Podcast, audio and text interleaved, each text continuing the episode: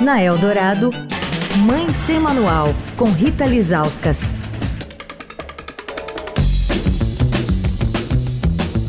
Oi, gente, Mãe Sem Manual começando a semana. Vamos falar sobre o Novembrinho Azul, mês escolhido para uma conversa sobre a saúde dos meninos.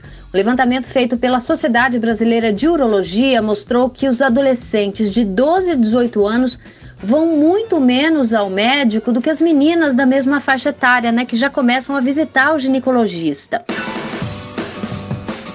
Com a gente durante toda essa semana, a doutora Fernanda Leão, que é cirurgiã urologista pediátrica do Sabará Hospital Infantil. Doutora, as crianças dessa faixa etária vão menos ao médico, né, do que quando eram bebês.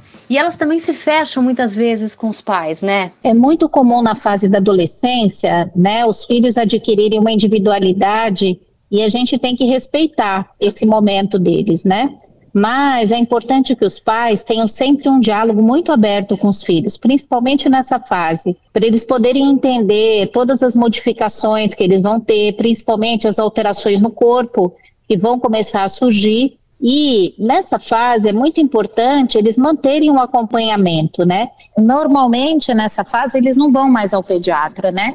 Eles acabam se afastando do, da consulta de rotina do pediatra. Então é importante que eles continuem esse acompanhamento, inclusive com um pediatra que é especializado em adolescente, que é o ebiatra, né?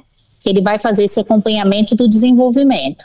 Em relação a parte do desenvolvimento genital, pênis, testículos, vale a pena que eles passem, pelo menos nesse início do desenvolvimento, com um urologista, com um cirurgião pediátrico urologista, porque ele vai poder fazer uma avaliação adequada dessa genitália, desse desenvolvimento, se está tudo correndo dentro da normalidade. Nessa fase do adolescente, eu diria que tem dois médicos importantes, né, nesse acompanhamento. O ebiatra, que é o pediatra que é especializado no desenvolvimento da adolescência, e o urologista para os meninos, assim como o ginecologista para as meninas. Amanhã a gente vai falar sobre o papel do urologista na vida dos meninos e sobre a fimose, que é muito comum nos pequenos. Quer falar com a coluna? Escreve para mãe sem manual, arroba estadão.com.